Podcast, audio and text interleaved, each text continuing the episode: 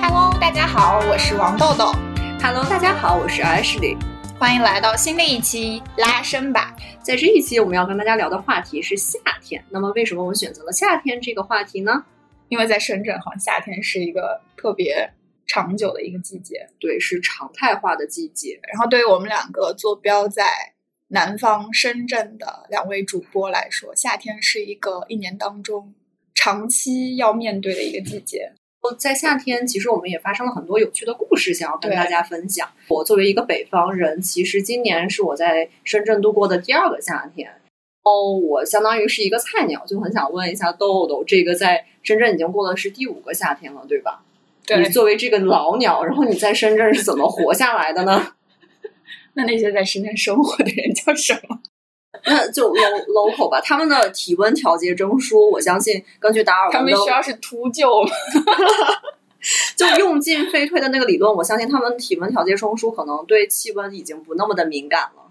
嗯，其实我觉得本身深圳的夏天重点不在于它的温度热，不在于温度高这件事情，那那是湿度高嘛？主要就是它常年，它持续的时间很长。嗯，对我来讲的话，深圳的夏天是可以从三月份到十二月份，就是长久的、对持续的度过。也就是说，其实嗯，女生的那些小短靴呀，然后小皮衣啊、风衣啊这些装备，在深圳是完全用不到的。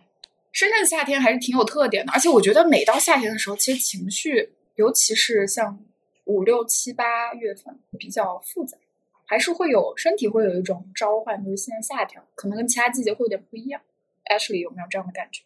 可能这个变化在我身上不是那么的明显，但是上个月五月初吧，姑妈她是第一次来深圳看我，从北方，嗯，还要穿着一个小毛衣这样子的季节，然后一下深圳就是遭到了外面差不多体感温度四十度这样子的天气，就感觉非常的不适应的。嗯，有一个周末我就带着他去蛇口那边去吃午饭，然后午饭之后呢，我们本来想的是说在海上世界那转一转。结果我们两个人在室外，就是撑着伞的前提下走了，可能连五分钟都不到，我就就就觉得窒息。为了我姑妈这个老年人她的生命健康，我就我们俩就躲进了旁边的喜茶。然后他跟我讲说，这种常态化的夏天让他分分钟劝退，他应该是在深圳的三月到十十一月期间不会再来探望我。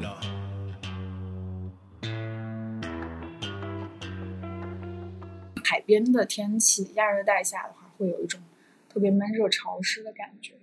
嗯哎，其实我觉得我们可以讲讲，就是对于夏天，尤其是深圳的夏天，嗯，我们有什么样的感觉？感觉，嗯，那豆豆你有啥感觉呢？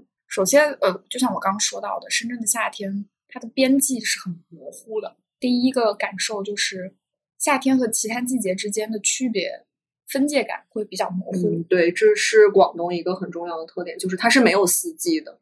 就比如说像去年冬天，我印象当中，我穿羽绒服的天数应该也就是二十天左右。你看，尤其是我觉得健身过后，就我有健身习惯过后，我会更加怕冷。OK，这样子啊，对，我记得嗯有一段时间，我每天早上去上早课，就是七点十五的那一种课的时候，OK，早上我里面如果穿运动装，我外面就会套羽绒服，哦，是这种搭配。但是这种嗯日子我应该也只有持续二十天的样子，就是最冷的时候。OK，然后其他时候更多就是冬天，其实穿一个毛线的运动衫就可以了。生活当中很长很长的时间，我都是穿夏天的衣物。对四季不分明这一点，我是特别有体会。生活的城市也都是北方的耐性气候吧，就是四季是非常分明。来了深圳以后，就是这种非常模糊，然后四季不分明的地方，其实去年是给我一种就是非常错愕的感觉。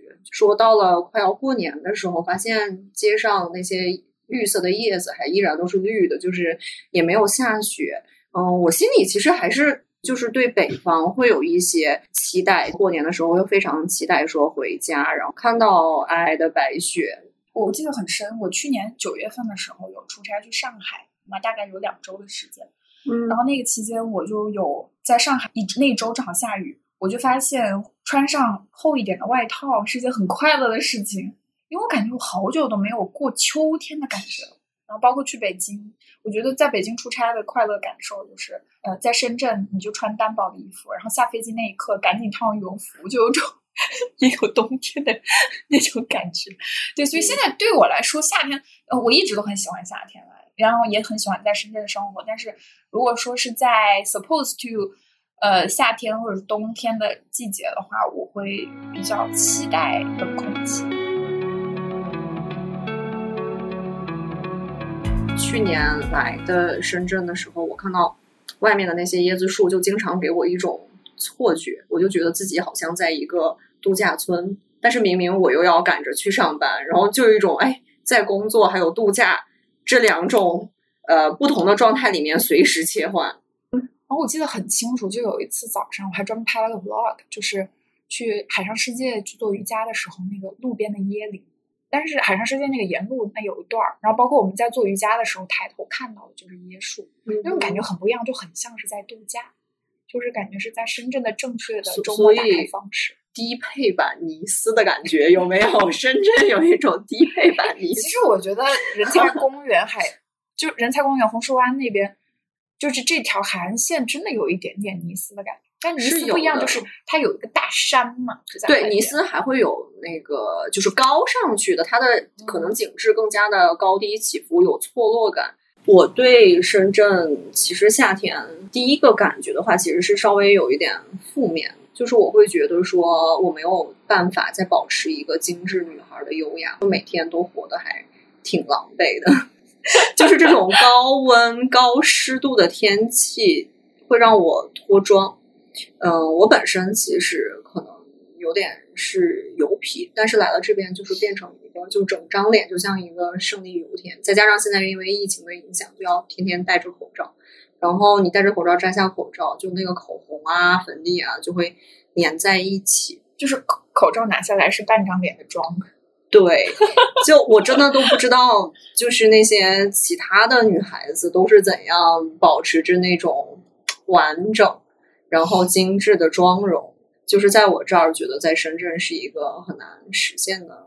对，哎，你是油皮吗？你是干皮？我应该属于中中性皮肤，那很好。但是我很容易出汗。哦，对对，是的，因为我我其实我跟豆豆是在健身房认识的，然后我对豆豆第一印象是这是一个非常有活力的女孩，然后第二个映入我眼眼帘帘的就是为什么每一次运动完她的头发就像是刚刚洗过一样，她怎么会流这么多的汗？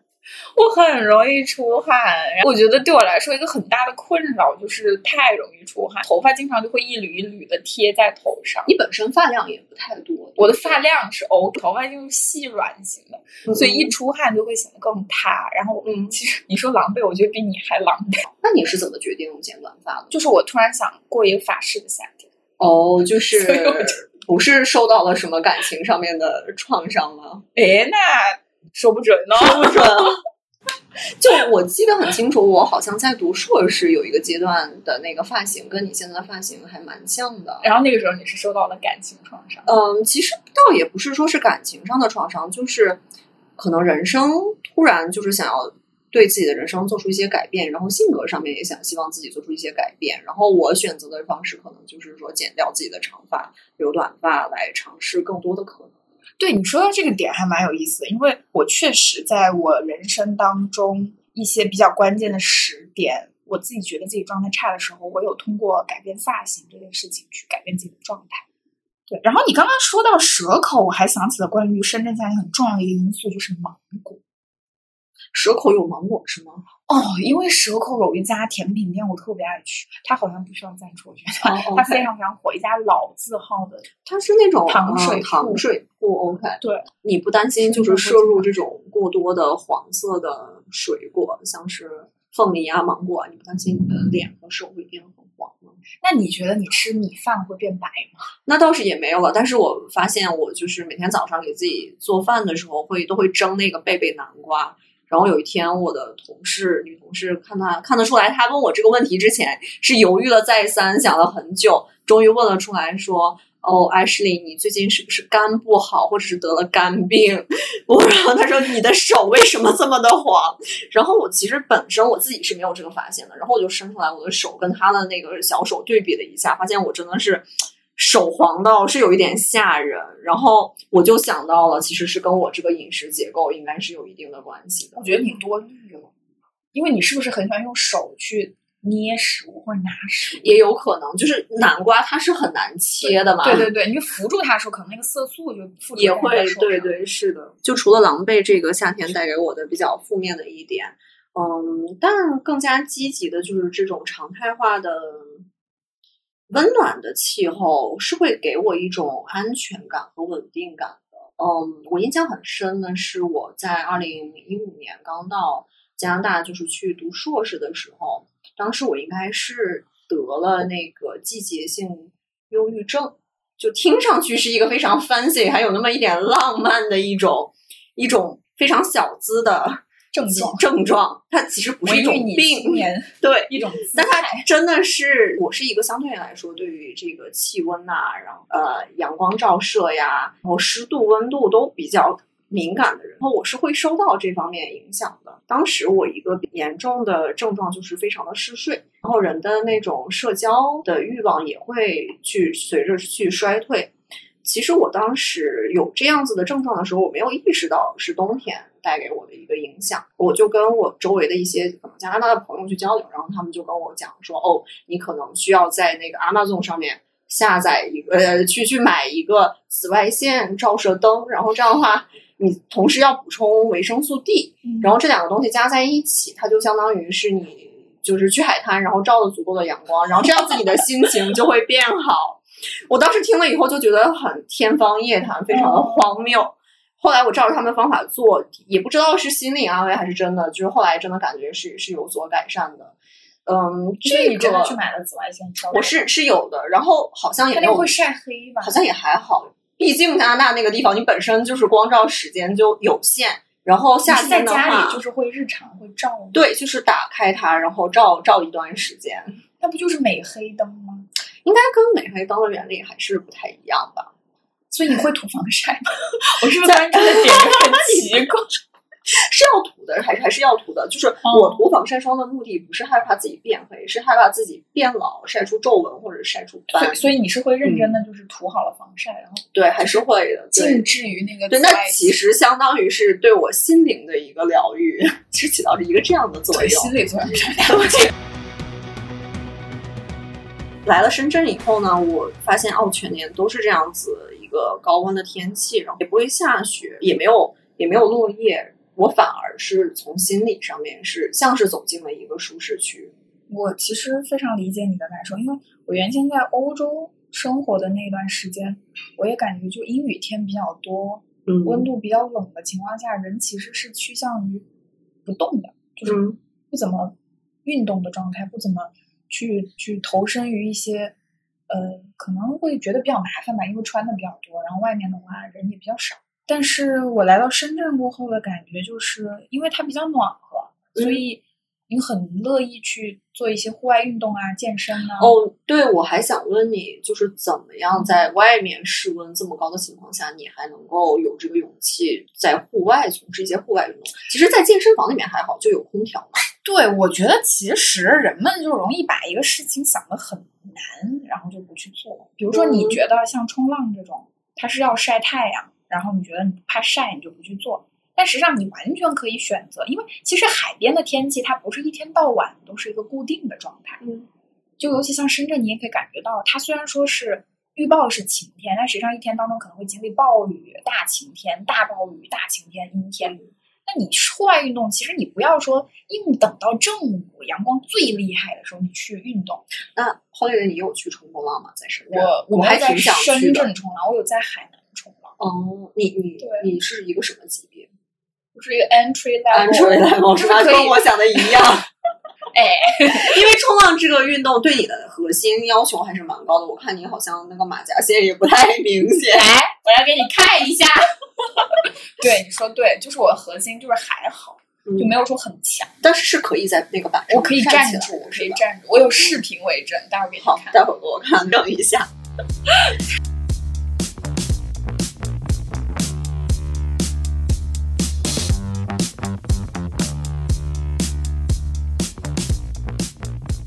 本人还是一个白皮，你不太会介意被晒黑这件事吗我？介意，啊，你是介意，我很介意，I do 得 care。所以我觉得我对我来说，不管外界美黑或者健身房的小姐姐们，嗯，多么的 fit，多么的有肌肉线条，呃，晒的多么好看，我仍旧觉得我要走我独特的是要走一个那个独特健美路线。健美白白白斩鸡路线。为什么你这么喜欢提到鸡？对我，刚刚就是我对我鸡对我对鸡，嗯，好像真的是从我自从来到广东以后，发现广东人都很喜欢吃小鸟，喜欢哎吃鸡、吃鹅、吃鸭，对对不对？然后是椰子鸡对你来说也是很重要的一个词？对我来深圳之前，我是没有吃过椰子鸡这个东西的，我甚至可能都没有听说过这道菜，我还以为它是海南的一道特色菜。来到深圳以后，我就见了我大学的闺蜜，是她带我去华侨城那边吃的第一顿椰子鸡，我就喝椰子鸡的第一口汤，我就被它征服了，真的嗯非常的、非常的美味，它很疗愈。像深圳，其实你外面天气这么的闷热，然后你会觉得说去喝一口热汤，感觉非很 crazy，但你真正喝下去，它是就是清清补的嘛，然后它会给你就是有一种解压的这样子的感觉，圆满。我曾经还想说，一定要把椰子鸡开到北方城市，就比如说北京、济南、青岛啊这样子的城市。后来我想了想，可能北方人大多数人可能还是不太习惯这种饮食吧，就相对来说太过于清淡了。对市场也许没有主要是。主要是温度就湿度的影响，人体感的感受不一样。嗯他们可能会觉得尝个鲜这是 OK 的，尝但不会是一个你每天都会想要吃的东西对。，而且你想想，如果真的天特别冷，你吃椰子鸡和好像也不太对饭也不太对路感觉点不够对，冷天雪天就要配羊肉火锅。就是要辣的，就是要烫的那种，嗯比较然后喝个酒啊什么的。哎，对，椰子鸡好像没有办法跟酒搭配在一起。我是无法想象说你一边喝着酒一边吃椰子鸡这个场景的。对，就比较，它不是一个，就不像一个 hook 一样在一起。但我觉得牛肉潮汕牛肉火锅好像有人会跟它把洋酒配在一起。把把 XO 配潮汕牛肉火锅吗？我感觉这是还有我还有这种组合感觉这是一个宿醉搭配。OK，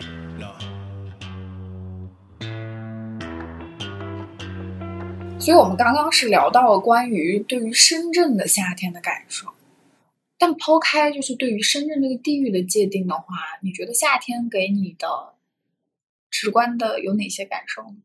嗯，最直观的一个简感受，简单粗暴来说就是度假和休息。说出来我也觉得自己挺凡尔赛的。我现在的这个工作，嗯，是允许我在夏天有一个差不多两到三周的休息的时间。之前的话在，在法国生活，嗯，巴黎基本上大家都会选在八月的中上旬去做一个度假，也就是说，豆豆肯定是了解的，因为你在巴呃法国也留过学嘛，就大家都会说带着自己的家人呐、或者和朋友一起选择一个嗯、相对来说没有那么近又没有那么远的地方，短暂的去逃离一下自己的这个工作的熟悉的环境。嗯，像是我的话，我记得一九年我是没有选择在八月去欧，就是出去这个巴黎度假，然后是选的是当时是七月底，为了说不和大多数人的这个度假时间，嗯，相冲突，所以说八月整个八月我当时是待在巴黎，当时巴黎非常的吓人，就像一个空城一样。你在通勤的那个时间去坐地铁，平时的那个地铁真的比呃深圳的地铁还要夸张，在上班的嗯八九点钟的时间，就是都是会感觉到人挤人，会是人，经常会那个地铁还会夹到你的手臂这样子。当时的话，就是整个地铁，然后包括那个 F F 都是空的，空空荡荡的。就是连一些小哥哥、黑人小哥哥他们都没有。对，就然后嗯，因为就是其实那些相关的配套设施，就比如说是嗯、呃博物馆呐、然后有一些街边的商店，它也是关闭的。在这个时间，如果你选择去巴黎旅游的话，相对来说可能不是那么的方便。游客在这个阶段也会相对来讲比较的少。嗯，我是只有在那两三周的时间，就觉得说，哦，可能这个巴黎只在这个时间段属于我，在其他的时间，我在巴黎是没有任何的归属感的。我会觉得说，我既不属于这个城市，这个城市也没有任何能够跟我产生情感上连接的这样子的一种纽带的关系。但是在那两三个星期，我觉得自己真正的会有一种放松的感觉，会尝试着去探索这个城市更多的我没有探索过的一些地方。对，现在的话，回国以后，我一个比较大的诉求，当时在找工作的时候，我也是说，希望找到一份能够有相对来说比较嗯长的长的我。指的定义就是说，超过两周的这样子休休假的时间的这样一份工作。后来很幸运，也的确就是找到了一个我这个诉求的工作。那豆豆呢？你对夏天，夏天对你来说有什么特别的意义吗？或者你提到夏天最先想到的是什么呢？我觉得小时候的夏天的感受对我来说影响特别大。嗯，因为我从小是在一个大院里面长大，是军区大院还是什么？市委大院，市委大院。对，所以我。我很多关于夏天的记忆都是跟暑假有关，嗯，所以那些呃小时候在院子里头玩儿，然后院子里头的光线，阳光照到灰尘上的那种丁达尔效应，包括嗯夏天就是大院里面，呃家属会分发的一些西瓜呀、黄桃啊这些食物，就构成了我对夏天的一种整体的感受，就很慵懒。但是又很快乐，同时你们都没有暑假作业的，又有一点淡淡的忧伤，忧伤就是暑假作业，对，还要去上补习班，嗯，就这些构成了我对夏天的一个整体的感受。哪怕是来到深圳，这种对夏天的印象也没有改变吗？呃，深，我觉得对于夏天，我刚刚说的小时候的一些印象，它就像已经像一个名片刻在我内心，嗯，可能我现在不会体会到那个时候的感受。那么深，那么真实的体会到，但我一想到夏天，我就会想到之前的那些画面。嗯，对，所以我在回顾前段时间，我在回顾那个《阳光灿烂的日子》，是说那个电影吗？姜文对对，姜文那个电影，对对，《阳光灿烂的日子》那个电影，它虽然描述的是七十年代的故事，可能是父母那一辈的成长故事。我没有看过这个电影，但是我有看过，就是宁静她从。泳池出来的那一那一个经典的画面，对，但那个电影给我的感觉就是非常像我印象中的我小时候的夏天。电影的是背景应该是发生在北京，是吗？对对，嗯对，也是属于大院儿嘛。哦，对，就是这个电影，我先不说它的一些意义吧，就不说意义，就纯粹是画面给我那种感觉，就感给我童年的这种印象其实非常相似。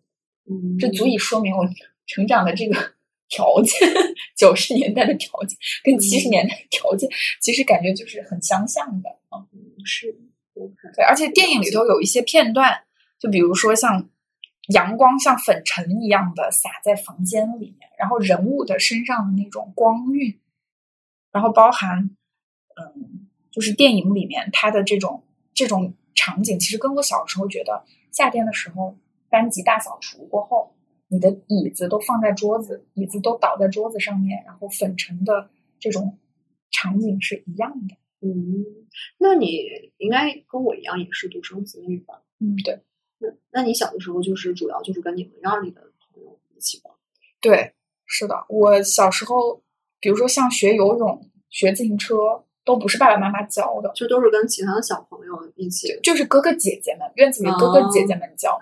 对，而且我觉得，我觉得可能大院的孩子都会有一种就认哥哥姐姐的这种传统啊？我觉得会有，这是拜把子吗？听上去非常的社会，还是认哥哥姐姐？对我，我第一次意识到这个问题的时候，是我读高中的时候，有一次运动会，然后我就想找那个大年级、高年级的一个朋友同学去借一个东西。OK，然后我当时就脱口而出哥哥。就你会很自然的叫。对，但我后来意识到不是很多，不是所有人都这样的。哦，就是很多人他会就会喊同学或学长学姐，嗯，但学长学姐这些是我上大学有点有点生生疏，没有说哥哥姐姐这么的亲近。对，就对我来说，就是喊原先哈，就可能喊哥哥姐姐是一件特别特别就只跟年龄有关的事情，嗯，就会，但我觉得和现在网络上变成了什么小哥哥小姐姐相比。好朴素啊，感觉又真诚又朴素的那个年代。现在的这种小哥哥小姐姐的称呼，我反而觉得非常的油腻。我是很排斥别人叫我小姐姐的。你呢？我觉得呃，还是要看这个人喜不喜欢。如果是喜欢的人，人谈我什么都可以。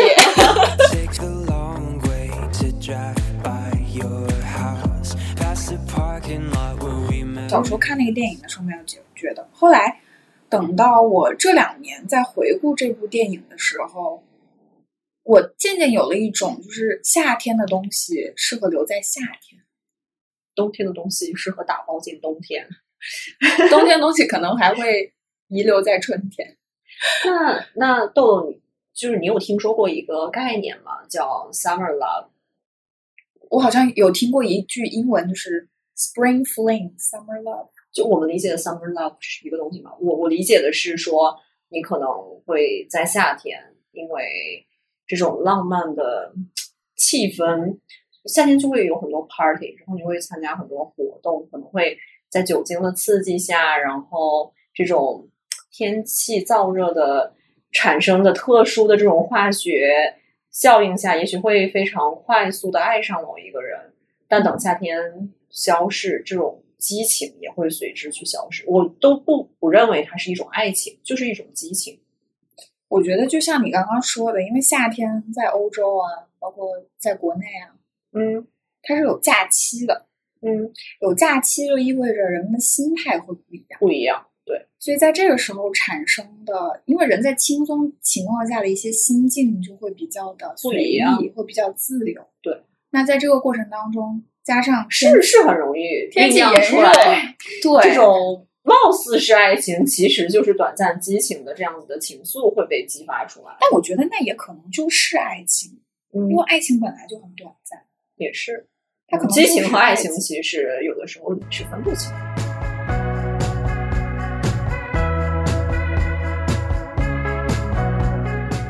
个人的经历来讲哦，我是没有经历过 summer love。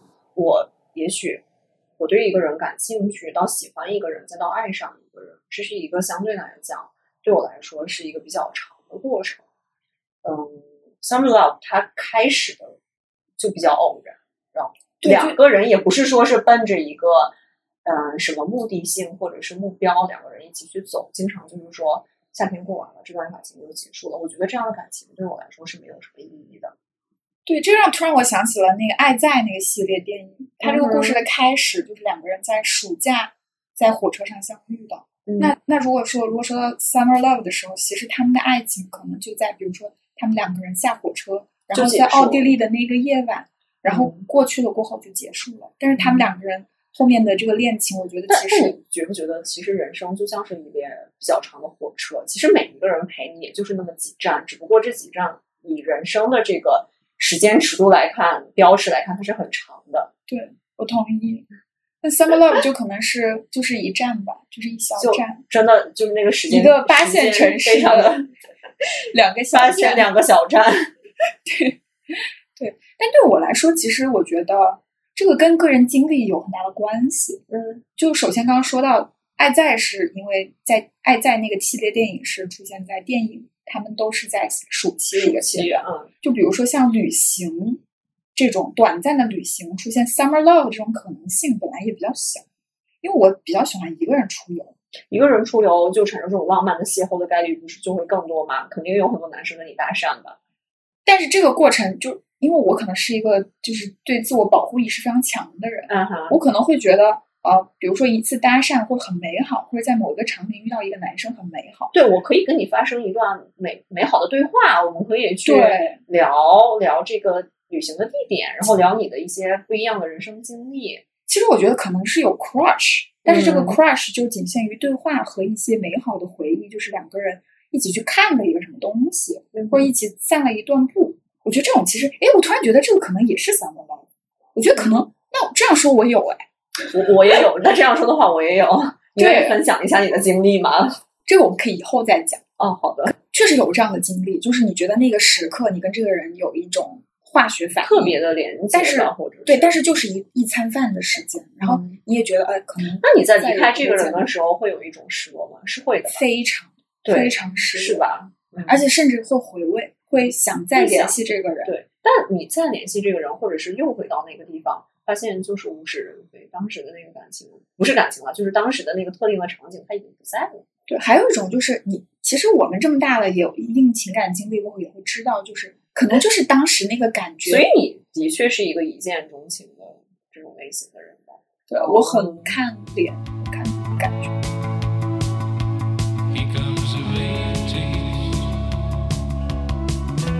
哎，我总的来说，我的性格整体还是比较积极乐观的，但是我嗯去接受生活当中存在可以伤感的那个部分。我整体来讲，我觉得我可能对我自己的包裹会比较紧。当我预知到一件事情它的结局不是那么的正向，或者不是那么的将不会那么的美好，我选择的也许就是说从这个源头上就去把它给切断。就是我宁可都不要开始，我宁可都不要享受这个 summer love 他给我的这种浪漫或者是刺激，Ashley，那你觉得你是一直这样的，还是说你现在这几年？我我觉得我是一直这样，这个跟我个人的性格应该是有关系，倒不一定说是我之前的一些人生的感情上面的经历让我变成了一个这样的人。我觉得这种东西是从我一开始就是一个这样的人。我突然想起了我上周参加的一个相亲局，嗯哼，来说一下八卦一下各位听友们，就是我觉得，因为上次这个相亲局是一个线下一个，你你怎么会就我本身其实是一个本身就是比较排斥这样子场景下面的我是这么想的，因为正好是一个公共假期，嗯然后我本身自身没有什么特别的安排，嗯。然后这个是一个比较好的一个，就是一个国内知名院校的一个毕业生，他搞的一个就是一个社，相当于一个社区类的一种嗯。呃相亲聚会，但是它声称的不是一个相亲局，是被我叫做相亲局，OK。它实际上就是一个交友交友就是一个 KTV 唱歌玩游戏的活动。嗯，报名的这些嗯朋友们呢，他们都是就是你的候选人。对，他会把性别比例一比一，男女嗯一比一的去对对对匹配。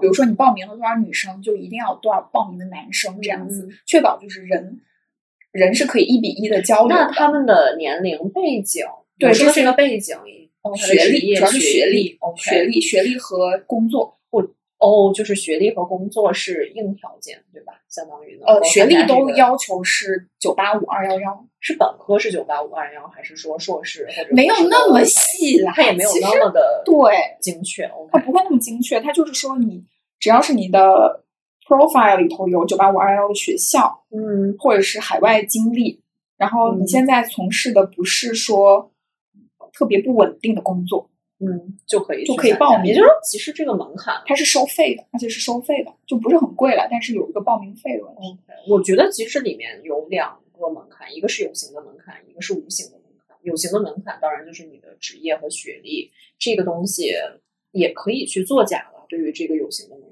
无形的门槛其实就是说你要去交钱的这件事情。随便一个男生他不愿意花这个钱，就可以来参加这个活动。也就是说，通过交收费的这种方式，也是帮你去过滤掉了一些，嗯，相对来讲没有那么真诚的去交友的人。然后它里头有一个很有意思的现象，就是嗯它会有九五后的优惠价。哦，那你觉得这是一种年龄上面的歧视吗？我觉得是价格歧视。这个价格嗯歧视经济学中一个概念，我觉得相反，它其实歧视的是九五后这一批人，虽然他是你觉得九低五后的人是处于说是是九五后的女生收费更低，还是说所有的九五后所有九五后，呃你会觉得说哦，可能是主办方觉得他们的消费水平还达不到，不是，我觉得这个歧视不是代表褒贬义的这种，是褒义的，歧视。OK，也不是褒义，它是一哦个中性词。这个歧视只代表一个概念，就是说大家还是会觉得年龄小是一个资源，是一个资本。对，是一个资本，所以它值得就是更以更便宜的价格来参加这样的活动。我非常的，我我觉得对于这个，我觉得非常的荒谬。哦，我觉得荒谬这个先不谈，我觉得就是这个，如果我是一个九五后，我并不不会开心。你并不会开心，就我会我会以更便宜的价格参与，我并不会开心。我觉得嗯就像那句话说的，就任何事情都有一个代价。嗯那在这个活动的主办方看来，你的年纪轻，就是你要就是你便宜的四十块钱，是对你便宜的四十块钱对比的，你拿来交换就是你更年轻。我本来还以为说是他们的考虑是因为九五后可能刚进入工作的年限还没有很久，然后让他掏出来几百块钱来参加这个活动，门槛相对于经济成本相对于较高，所以说应该在价格上面给他们更多的优惠。就是这是我的一个脑回路了。你你这么说，我觉得可能主办方也是这么想，可能就是比如说离开校园不久，但是事实上却我觉得的确是感觉，尤其是女性的年龄吧，就是有点感觉被物化了，有没有？就是说，好像我年纪更轻，我就在这个婚恋市场上有更多的优势。我觉得我选择以这种方式去理解。OK，就是我们有两个不同版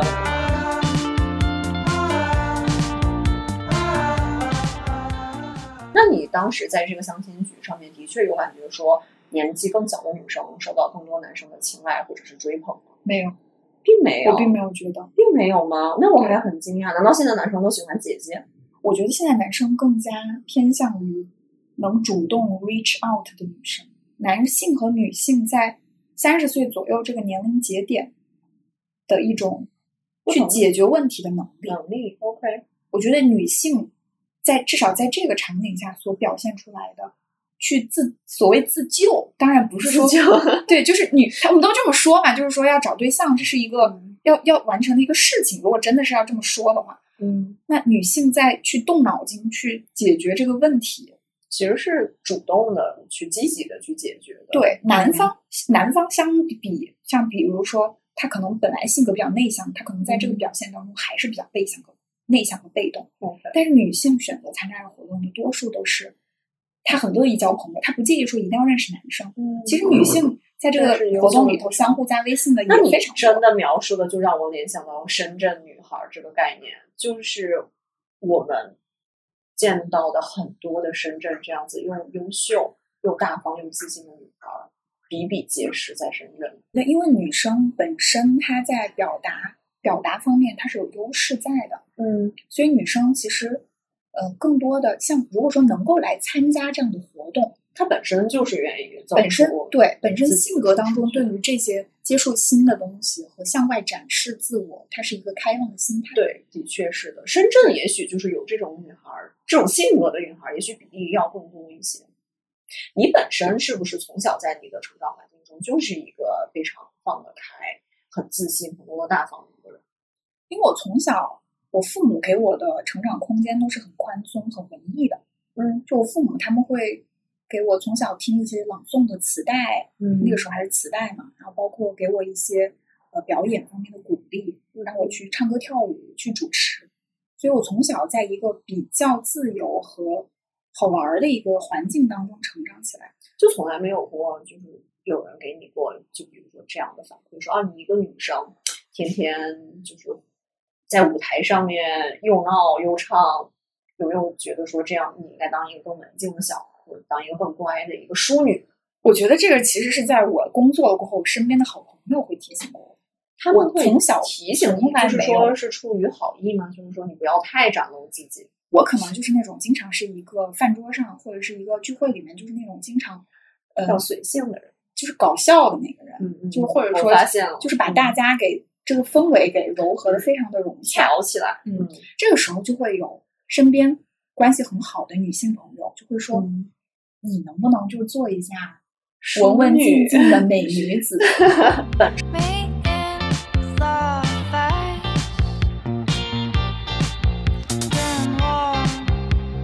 out. 性格是一个非常大的一个转变的，就是这个转变应该是发生在二零一五一六，就是说我出国前和出国后的这个阶段。像就是你也知道我的中文名字，当时我父亲为什么来给我选这个名字，也是有他的一个深意，他就觉得说，嗯，从中国传统的儒家思想的角度出发，你也许作为一个小女孩，作为一个也不是小女孩，作为一个女生、女性或者是女人，呃，沉默是金，最好不要说太多的话，就是言多必失。所以说我小时候可能有那么两三年是比较活泼开朗，很喜欢去嗯表演节目，然后在大家面前就是讲笑话，或者是说一些绕口令这样子的东西，我是完全不会怯场的。但不知道为什么，就是我本身的那些爱好也是比较偏静，就是比较喜欢画画呀，然后嗯，自己一个人在家里面看书，就是更加喜静一些。包括到了我上大学，就是一直我都是那种别人如果不主动来跟我交朋友，我是不会去跨出第一步的。这个转变就是发生在我去了加拿大以后，我发现说我在一个异国他乡，如果我自己不去主动的去跟别人讲话，是没有人理我的。当时我其实觉得那一段人生还是挺低谷和黑暗的，但后来就是说通过自己的这种挣扎吧，我发现自己就是变得非常的外向，就是变得有点跟你现在的这个人格。也不是人格，就是性格特征更相像一些。就是我也很愿意，比如说在一个饭局里面去充当那个调节气氛的这样子的一个人，我反而会觉得说，可能现在的我，我更加的舒服。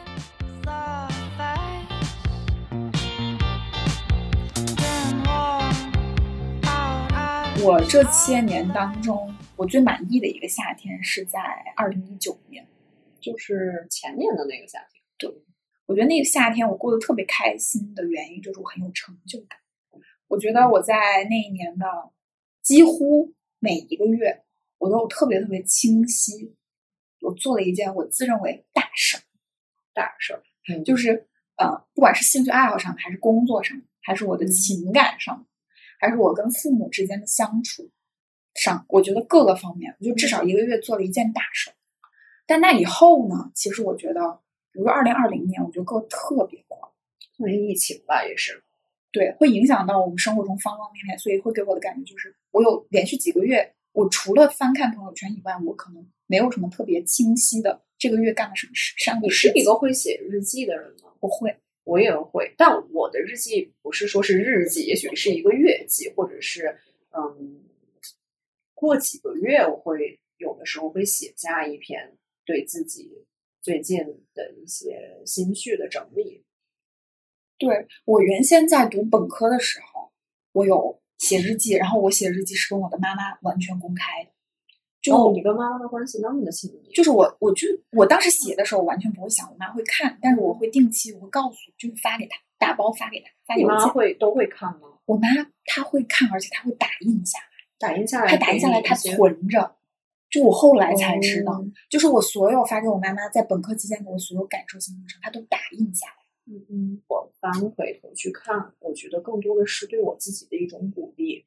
嗯，我当然这个东西我是完全对，就是完全是无意识的一种行为。我本身并不以为我自己是一个特别鸡血的人，就我本身也很排斥心灵鸡汤，我本身是很抵触这件事的。但就是不知道为什么，我在记日记的时候，反而会下意识的去鼓励自己，就是去认可自己、接纳自己所做的事情，也更加的去接纳自己可能是在之前犯下的一些错误或者一些缺陷。